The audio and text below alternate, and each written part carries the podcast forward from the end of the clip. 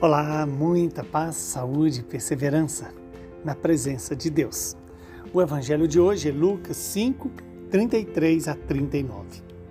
Naquele tempo, os fariseus e os mestres da lei disseram a Jesus: Os discípulos de João e também os discípulos dos fariseus jejuam com frequência e fazem orações, mas os teus discípulos comem e bebem.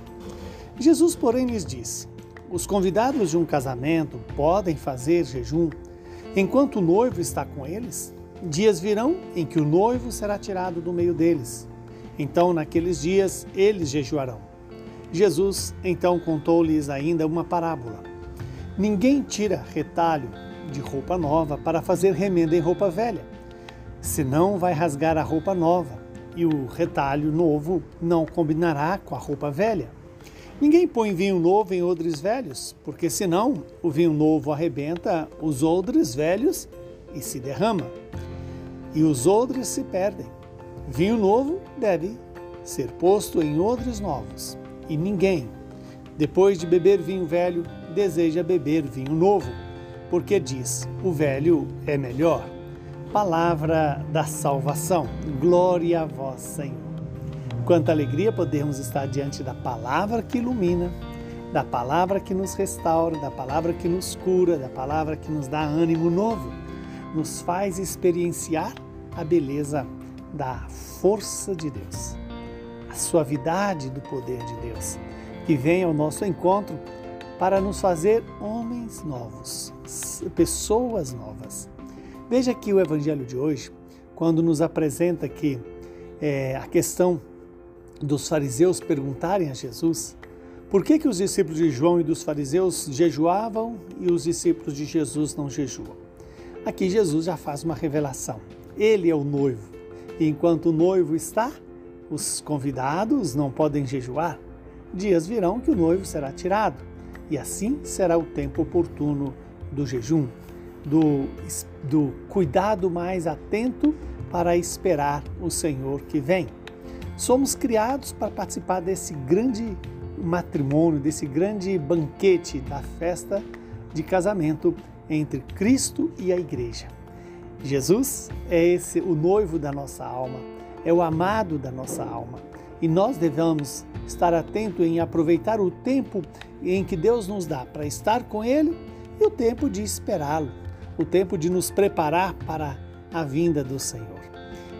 Aqui lembra a importância de estarmos atentos aos sinais dos tempos, ou seja, às revelações que Deus faz em cada momento da nossa vida. E em cada momento da nossa vida devemos agir conforme a vontade e a revelação de Deus. Um segundo ensinamento, que aí sim é o ensinamento que deve ser para a nossa vida inteira. Este evangelho que nós já escutamos tantas vezes, mas que hoje vem trazer para nós um convite.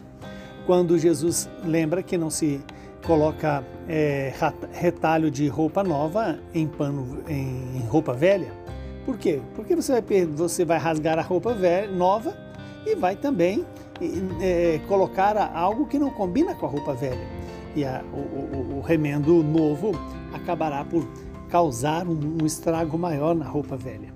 O que, que quer dizer isso para mim e para você hoje? Né? Deus nos chama atenção para deixar-nos renovar o coração para quê? Para recebermos o vinho novo, o Espírito Santo.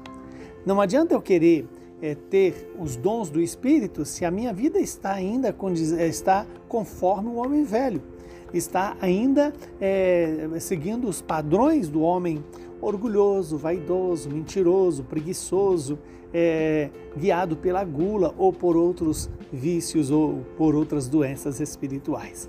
Então, hoje, o Senhor quer, na verdade, nos fazer convencer de que precisamos ser renovados. Precisamos ser odres novos para ter vinhos novos, ou vinho novo, para ter vinho capaz de causar em nós a alegria do envelhecer-se em Deus, do amadurecer-se em Deus. Quem é verdadeiramente um cristão adulto é, terá dentro de si esse Espírito novo, esse Espírito Santo, esse vinho novo que nos dá alegria para viver segundo o projeto de Deus.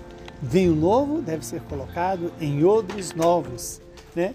E aquilo que o Senhor nos diz, é, não posso querer colocar dentro do, de odres velhos, de um coração velho, um vinho novo, porque os dois serão perdidos. Que o Deus da misericórdia nos ajude, a exemplo de Santa Doroteia, a viver segundo o Espírito Santo. Mas para isso, peçamos a Deus que renove o nosso coração, restaure em nós a imagem e semelhança do Senhor, para produzirmos o fruto agradável ao Deus de amor. Que o Deus Todo-Poderoso nos abençoe e nos santifique, Ele que é Pai, Filho e Espírito Santo. Muita saúde, paz. Santa Doroteia, rogai por nós.